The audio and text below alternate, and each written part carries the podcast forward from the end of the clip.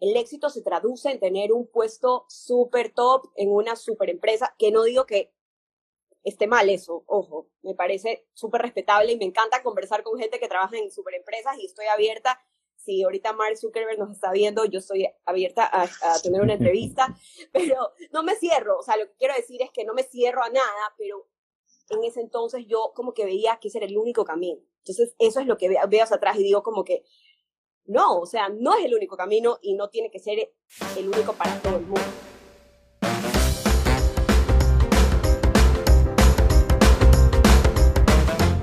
Bienvenidos todos al podcast de Family Force. Yo me llamo Luis Fernando y esta vez te traigo una entrevista increíble que tuve con María Paula Ferretti. Para quienes no la conocen, ella es mi esposa. La tuvimos a través de un directo por la página de Instagram arroba Family Force raya abajo, a quienes invito a todos, a quienes me acompañan, a que me sigan, a quienes compartan lo que les gusta compartir, etc. En fin, tuve esta entrevista con María Paula sobre el concepto de lo que es el éxito en la actualidad, porque es algo que todos tenemos muy metidos en la cabeza, ¿verdad? Eh, deseamos ser exitosos, deseamos ser grandes empresarios, grandes deportistas, etcétera, etcétera, etcétera. En este caso, María Paula es una persona que trabajó ya en algunos lugares, algunas empresas incluso importantes, a pesar de tener unos 30 años actualmente, y a través del tiempo se ha ido forjando lo que significa el concepto del éxito. Desde este concepto de que yo quiero estar en el puesto más alto de la empresa más grande y ganar el mejor sueldo, hasta a través de un proceso como el que intervino también el psicólogo, o su psicóloga, mejor dicho, llegó a una a, la conclusión de que el éxito no solamente es, se traduce en dinero, sino que también forma parte de la esfera del éxito tu familia, tus amigos, tu ambiente y eh, tu forma de actuar, de ser coherente contigo mismo, de lo que dices y lo que haces. No demora más, te dejo con la entrevista que estuvo divertidísima. En fin, eh, Pauli, yo estaba hablando con, con todos sobre cómo tú eh, tienes un concepto de éxito que ha venido cambiando a través del tiempo. Que cuando tú comenzaste en tu, en tu vida profesional, entraste a una gran empresa y comenzaste a seguir un camino que era el que te llamaba la atención. Y tú dices, esto, esto es lo que yo quiero para mi vida, pero después de un tiempo dijiste, mm, esto no es tanto lo que yo estoy pensando que es lo que era decidiste un poco cambiar el camino. Así que me gustaría más que nada comenzar eh, con la pregunta. ¿Qué es el éxito para ti? Eh, bueno, sí, como tú dices, yo siempre te digo que creo que para mí este concepto me ha, me ha costado un montón como organizarme y, y me, me he autopreguntado qué es el éxito para mí muchas veces. Entonces, poco a poco he ido mutando, he ido cambiando tanto por experiencias o por herramientas que he recibido en el camino. Eh, y hoy te puedo decir que, bueno, yo, tú sabes que me encanta escuchar podcasts, soy la reina de los podcasts.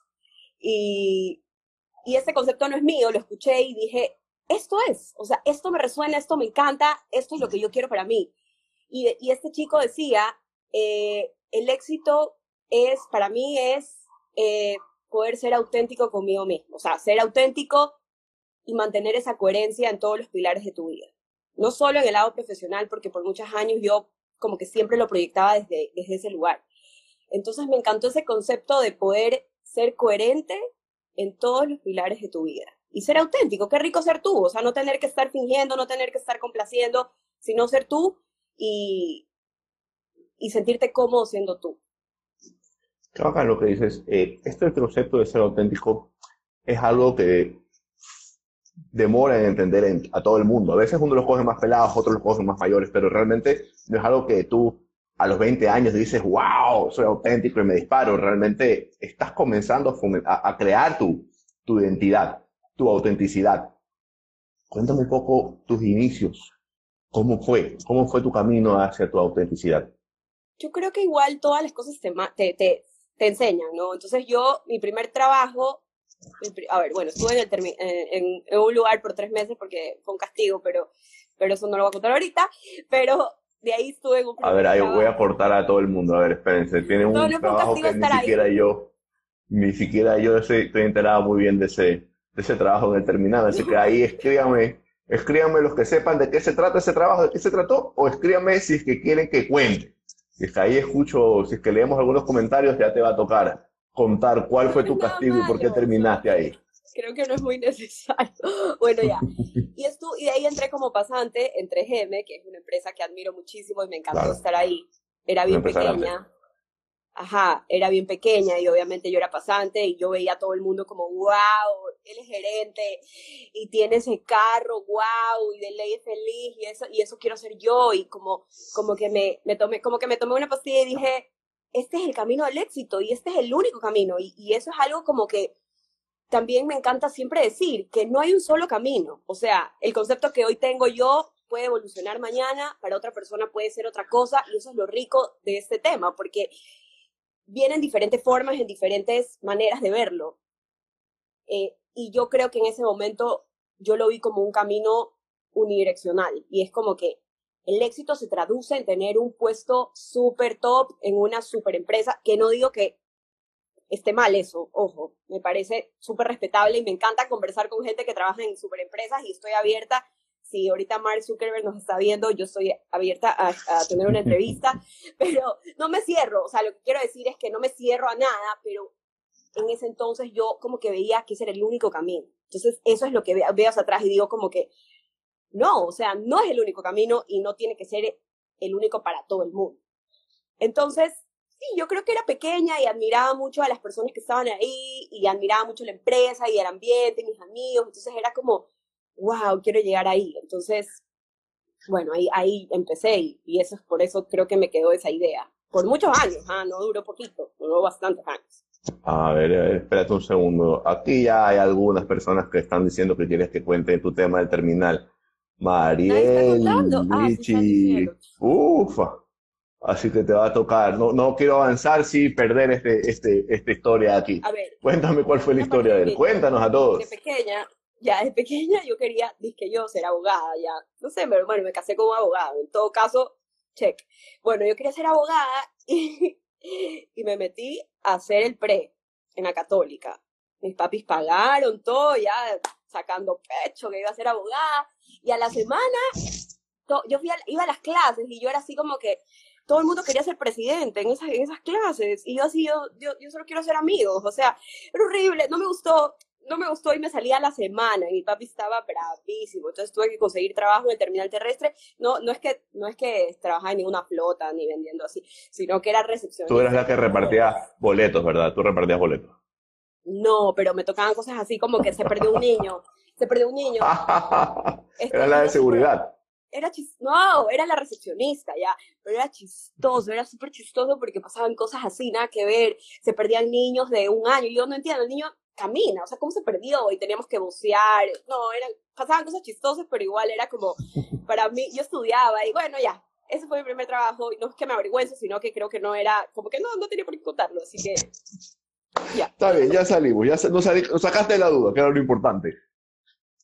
Estás entre gemes conoces eh, eh, lo que es el éxito. De hecho, eh, no estás muy equivocada si para alguien el éxito es crecer profesionalmente y llegar a los puestos más arriba de las respuestas más increíbles que puede trabajar. está totalmente de, acuerdo.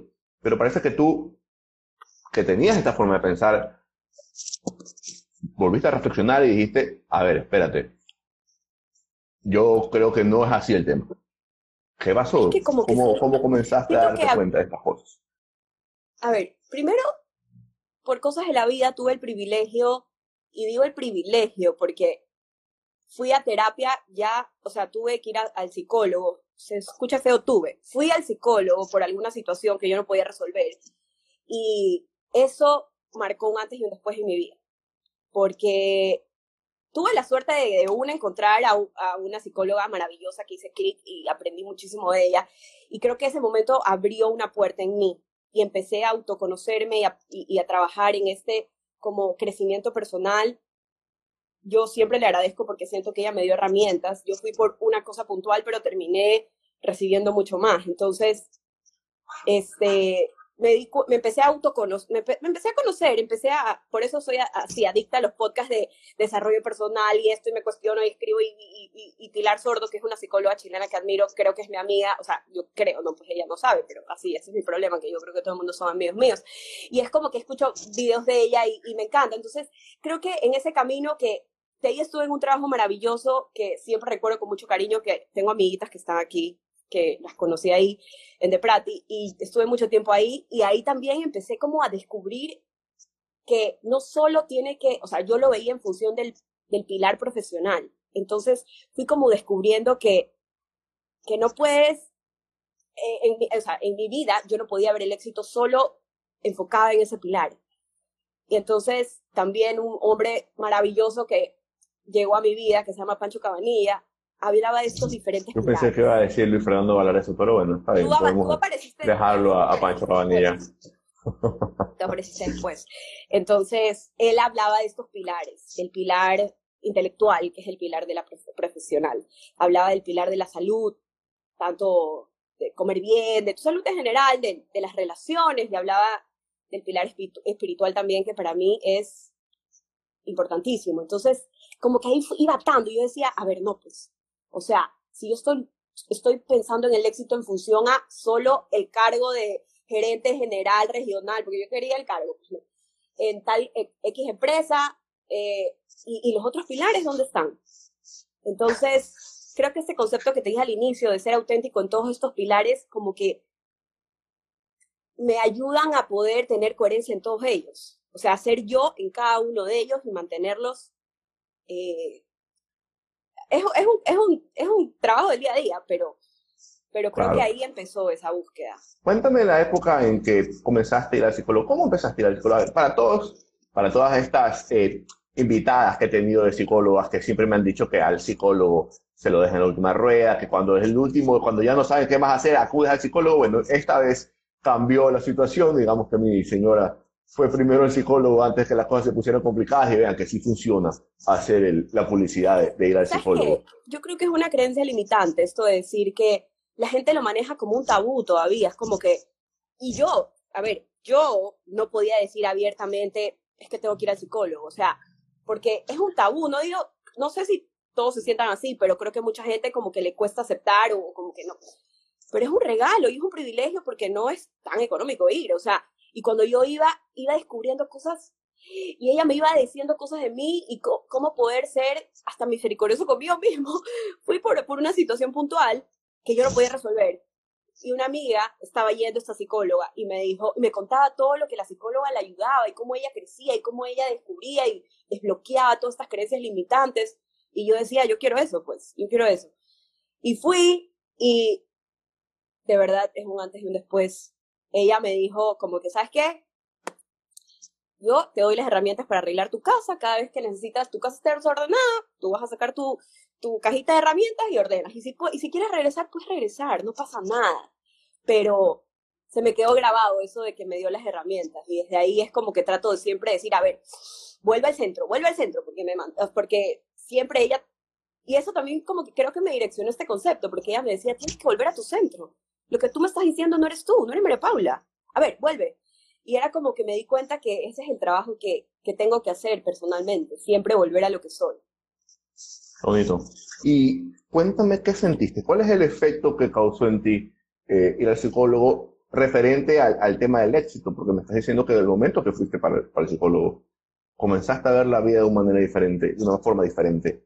Y, y el concepto de éxito que tenías, que alcanzar el nivel más alto profesional, ya dejó de ser ese, ese, eh, eh, lo que más te gustaba, sino que el éxito se transformó en otra cosa. ¿Qué, te, ¿Qué sentiste en ese momento?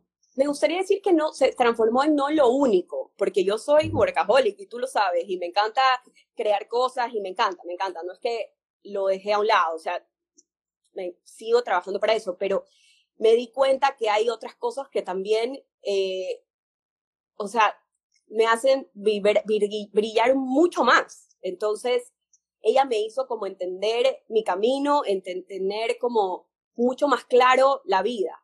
Me hacía sentir como, me explicaba, o sea, no voy a contar todo lo que me explicaba, pero, pero los que han ido al psicólogo creo que me entienden que es como yo decía, me siento así, ¿por qué? Me dice, sí, es que te voy a explicar por qué. Y esto pasa así, el cerebro es así, las personas son así, entonces no te aferres a eso, no, la vida no tiene que ser tan complicada. Entonces es como que fui soltando, porque yo soy una persona súper planificadora y estresada, pero trato de soltar, o sea, no es que ya me gradué, ahí sigo, de soltar y de confiar y de, y de, y de dejar que las cosas como que tengan que, que pasar y fluir, por dicho. Ok. Has hablado un poco de que Daniela, has Daniela quiere el contacto, Daniela quiere el contacto. A ver, les digo algo, por si acaso, yo feliz, porque mi psicóloga, yo se la recomiendo a, a todo el que me dice que la necesita y todos la amamos. Así que después te escribo y te digo que es maravilloso. Dime el nombre si ya todo el mundo sabe, Rick. Mónica Hurtado, y la amo. Ya lo dijiste, por fin. Ahí escribes más tarde por interno a, a, a Dani y le dices cuál era tu psicóloga, le mandas el número para que también se dé una vueltita por ahí. A todos nos ayuda a ir al psicólogo, ¿verdad? Te hace crecer Seguiste con tu camino profesional. Sé que después de eso ya entraste a Deprati. Ujú. Sí. ¿Cómo fue? ¿Cómo fue ya entrar a Deprati con esta manera ya de pensar? No, no, no, en Deprati estuve, a ver, Deprati siento que yo estuve, bueno, estuve siete años, entonces creo que Deprati vio todos mis cambios, o sea, de- todos mis cambios en general, increíble. Entonces, yo entré, yo entré Deprati y, y fui al psicólogo a la mitad, digamos. Entonces, como que fui, fui en serio cambiando. Entré de una manera y salí hasta casada. Entonces, la verdad es que sí, no es que fue en Deprati que entré a Deprati y fue el psicólogo, pero, pero antes también estuviste en casa de como- todos, ¿sí dicen? Daniel Montero. ¡Qué horrible! Me olvidé, es verdad. Eso es otra cosa que no quiero contar. Eso es otra historia. Ay, no, por favor, todos los que quieren que cuente la historia de Casa Tosi, hacen la mano, por favor. Ay, lo único que puedo rescatar de Casa Tosi es que aprendí que. Ay, no, qué horrible. He tomado pastillas para dormir, porque está horrible. No quiero hablar de eso, pero creo que, creo que todos aprendemos de algo. Ahí aprendí que me dieron un cargo muy alto para mí. Yo no estaba lista para ese cargo. Yo tenía 21 años me pusieron de coordinadora de marketing. Todo el mundo me nadie me ve. No, horrible, horrible, no, no, no. Pero, pero creo que fue un error mío aceptar algo que no estaba lista para el cargo. Entonces, por eso la sufrí. Pero así aprendes también. Perfecto. Este, ¿tienes alguna, alguna cita que te sirva a ti de inspiración eh, en el día? Que cuando la leas te recuerde que tienes que salir para adelante. ¿Tienes algo que te inspire? A ver, de todos los podcasts que escucho, eh, como escucho empecemos mejor. Como sé que escuchas 500 podcasts, mejor porque no me dices cuáles son tus podcasts favoritos. Dame un top 3 de podcasts. Mm, a ver, este, admiro mucho a una chica quiteña que es coach, que se llama Isa García, tiene un podcast vacancísimo, eh, me encanta ella. Eh, escucho a, a Se Regalan Dudas, que tal vez bastantes los han conocido. Eh, son mexicanas y hablan de temas distintos, no todos estoy de acuerdo con sus opiniones, pero creo que son muy enriquecedores la mayoría y unos chicos venezolanos que son esposos que se llama Desde el Avión, que han dejado botado un poco el podcast, pero yo sé que a ti no te caen bien porque no sé por qué no te gustan, porque hablan spanglish, pero, pero a mí me encantan. Y bueno, podría seguir, pero ellos como que he, he aprendido muchísimo de todas las cosas que escucho. Qué chévere, qué chévere también que nombres una ecuatoriana para que ahí también nos vayamos a ir metiendo entre todos y apoyando. Sobre todo sé que Isa García es bien conocida, bien conocida y hace buenos trabajos, así que go ahead, también, También escucha a los es gemelos y a pero ella no sabe. Yo también creo que ella es mi amiga, pero ella todavía no sabe. Es que ese es mi problema, yo soy amiga de todo el mundo. Está muy bien, está muy bien. Si tú tuvieras que poner una, una sola palabra en un banner en la mitad de la ciudad, ¿qué palabra tendría que decir? ¿Qué palabra Jesús, decir? Jesús, sálvanos. No. Eh, uy, Una una, frase. palabra, Una una frase. frase. ¿Qué podría ser como, qué es lo mejor que puede pasar? Algo así, como que, que alguna frase que como que personalmente yo siempre estoy pensando en el futuro. Yo estoy lavándome, estoy en el baño y estoy como que pensando en, si tengo que mandar ese mail, tengo que responder, que dice que y es como que estoy pensando en todas las catástrofes que me pueden pasar y, y es como que a veces estoy anticipando a cosas que no han pasado. Entonces, o estoy pensando en, ay no, y si esto no pasa, si nos quedamos el avión, y si esto no sé, Y es como que, ¿por qué no piensas que es lo mejor que puede pasar? Tal vez no te quedas el avión, tal vez estás en un upgrade, tal vez llegas y, tu habitación te hacen, te ponen en una habitación preciosa. Es como, no pienses en lo negativo, pues píntalo como lo positivo y también lo atraes así. Es bacán, es bacán. Sabes que estas, estas frases son poderosas. A mí me gustan bastante. De hecho, eh, uso alguna que otra para poder eh, darme un poco de fuerza o, o, darme valentía cuando, cuando algo me está dando un poco de miedo, pisar fuera de la zona de confort tú sabes, ¿no? Eh, a mí me gusta preguntarme, ¿quién puede detenerme? Me pregunto, ¿quién puede detenerme? Entonces, cuando voy a hacer un reel y, me da mucha vergüenza lo que voy a hacer, o ya voy a salir aquí en la cámara, por ejemplo, con las entrevistas, y me da mucho miedo y, no quiero empezar, mi, mi, mi, mi cita sería, ¿quién puede detenerme? Entonces me hago la pregunta, mis amigos no me van a detener, ellos les va a encantar, no se van a burlar la gente que no me conoce, a lo mejor me odia, mejor dicho, se burla, pero ah, yo no me voy a detener por, por esas personas, ¿verdad? Así es. Mis papás, mis familiares, me pueden detener si es que estoy haciendo las cosas mal. Si es que las estoy haciendo bien, jamás se van a meter, es más, me van a apoyar para que siga saliendo para adelante. Entonces, ¿me puedo detener yo mismo? Claro, me puedo detener yo mismo por el miedo, pero ¿para qué sirve eso?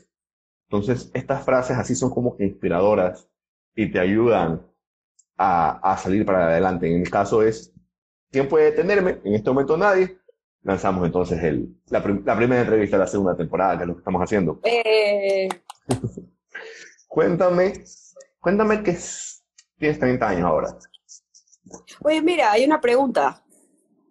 Me emociona porque es mi primer live, por favor. Disculpa, que no lo vi. Amy Funsan, muchísimas gracias por conectarte.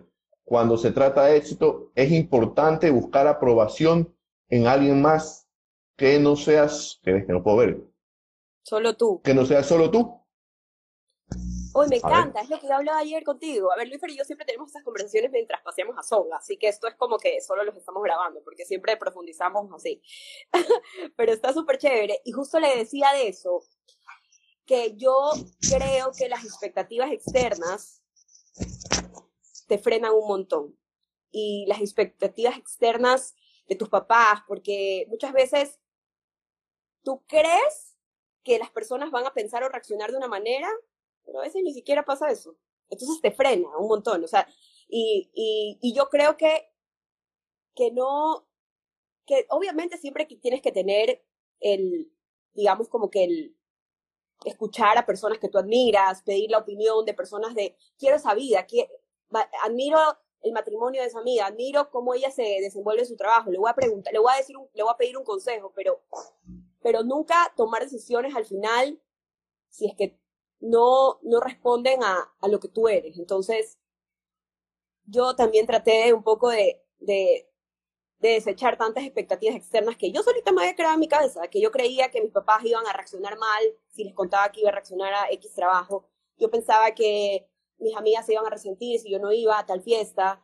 Y ahora como que entendí que, que tengo que hacer las cosas cuando yo quiero hacerlas y eso me hace más auténtica y, y, y a veces yo, yo decía, ay, mi papi de ley va a decir que estoy loca por aceptar X trabajo y la verdad es que no, mi papi cuando le conté, que acá, mi hijita, o sea, todo lo contrario. Entonces es como que estar muy, muy atada a esas expectativas externas te pueden frenar, creo yo, en mi humilde opinión. Yo solo he ido al psicólogo un par de veces, así que no me crean. bueno, yo estaba preguntándote ¿qué, te dirías tú? ¿Qué consejo te darías tú a ti misma si te vieras con 18 años? A ver. Chuta. Eh, un poco relacionado con lo que estaba diciendo antes, que no, que no me muera por complacer a todo el mundo. O sea, que complacer a todo el mundo es cansado y que personalmente yo por muchos años como que sentía esa presión o esa expectativa de que yo tenía que ser de cierta manera o, o actuar de cierta manera o ayudar sin decir que no. Y, y está bien, sin dejar hacer daño, sin dejar de ayudar si es que lo puedes hacer, ¿no? Pero, pero creo que complacer a todo el mundo llega a un punto en que se vuelve obsoleto y, y, eres infiel a ti, porque cansado, pues, caerle bien a todo el mundo o hacer todas las cosas por, por, por el deber ser. Entonces, creo que como que me ahorraría un montón de, de estrés. está bien, está bien. Quiero ya ir, ir cerrando la, la, entrevista y quisiera hacerte una pregunta un poco más deep. a ver si nos ayudas. ¿Te sientes exitosa actualmente? Uy, es súper, súper guau esa pregunta.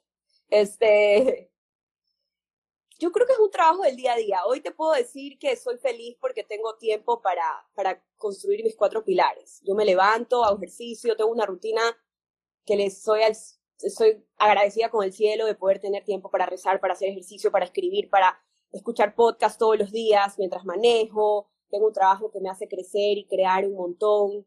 Eh, tengo un matrimonio, un esposo, ya te lo voy a presentar, que es maravilloso y tengo amigas súper increíbles. Entonces, yo creo que hoy, me, siento que, que conscientemente trabajo todos los días por eso. Entonces, creo que es un camino, así como cuando te preguntan por la felicidad. Es un camino de seguir como construyendo, no es una meta, porque cuando lo ves como, quiero llegar a ese puesto, quiero tener la familia perfecta, es como, ya, lo tienes y tienes que seguir trabajando. Y tenemos a Songa también, o sea, nuestro perro es vacancísimo. Es verdad. Entonces creo que, creo que es, es un trabajo del día a día. Y te quiero complementar ahí porque tienes toda la razón cuando dices que es el camino, ¿verdad? Porque si tú, si el éxito es tu meta, cuando consigas esa meta te va a pasar el otro día, ¿verdad? O sea, si el éxito para ti es llegar a ser director general de una empresa grande, por ejemplo, eh, vas a llegar a ser director general. Te sientes exitoso, ese día lo vas a celebrar y el otro día, ¿qué pasó? Ya, ya necesitas una nueva meta. Entonces es mejor disfrutar el camino y que el éxito sea el camino, que disfrutes todo ese paso por todo ese recorrido de la empresa, o si tu éxito es tener una familia grande, que disfrutes todo el tiempo tu familia. Eh, estoy encantado con todo lo que, lo que nos has comentado. A nos ha llegado algunos aquí, que bueno también saber que podemos hablar con nuestros amigos que nos están acompañando, con personas que recién estamos conociendo. Eh, ¿Algo más que te gustaría comentar antes de cerrar? Este, que, que bueno, que si tenían dudas en ir a terapia, vayan, es lo mejor, es lo más bacán del mundo. Eh, y, que, y que siempre se cuestionen eso, porque yo era algo que no me dejaba vivir. Yo con una, no sé si Titi sigue por aquí, pero yo siempre la atormentaba con ese tema Titi. Y yo decía como que, ay, amiga, es que todavía no hago tal cosa y, y creo que estoy despreciando mi vida porque no tengo el negocio personal. Y es como que ahorita nos venden mucho esta corriente de tienes que emprender y tienes que tener tu negocio propio y no trabajes para nadie más. Wait, o sea, si yo me siento exitosa trabajando para alguien más, déjame pues. O sea, que me parece un horror que vendan el éxito como solo esto, tómate la pastilla, ahí está. O sea, sí, emprender y trabajar para uno mismo es, yo aplaudo a la gente que lo hace y creo que mucha gente ha encontrado el éxito ahí, pero, pero no es para todo el mundo. Entonces, es como abrir tu mente y decir qué es el éxito para mí y saber que, que cada uno tiene un camino y una historia. Excelente. Excelente.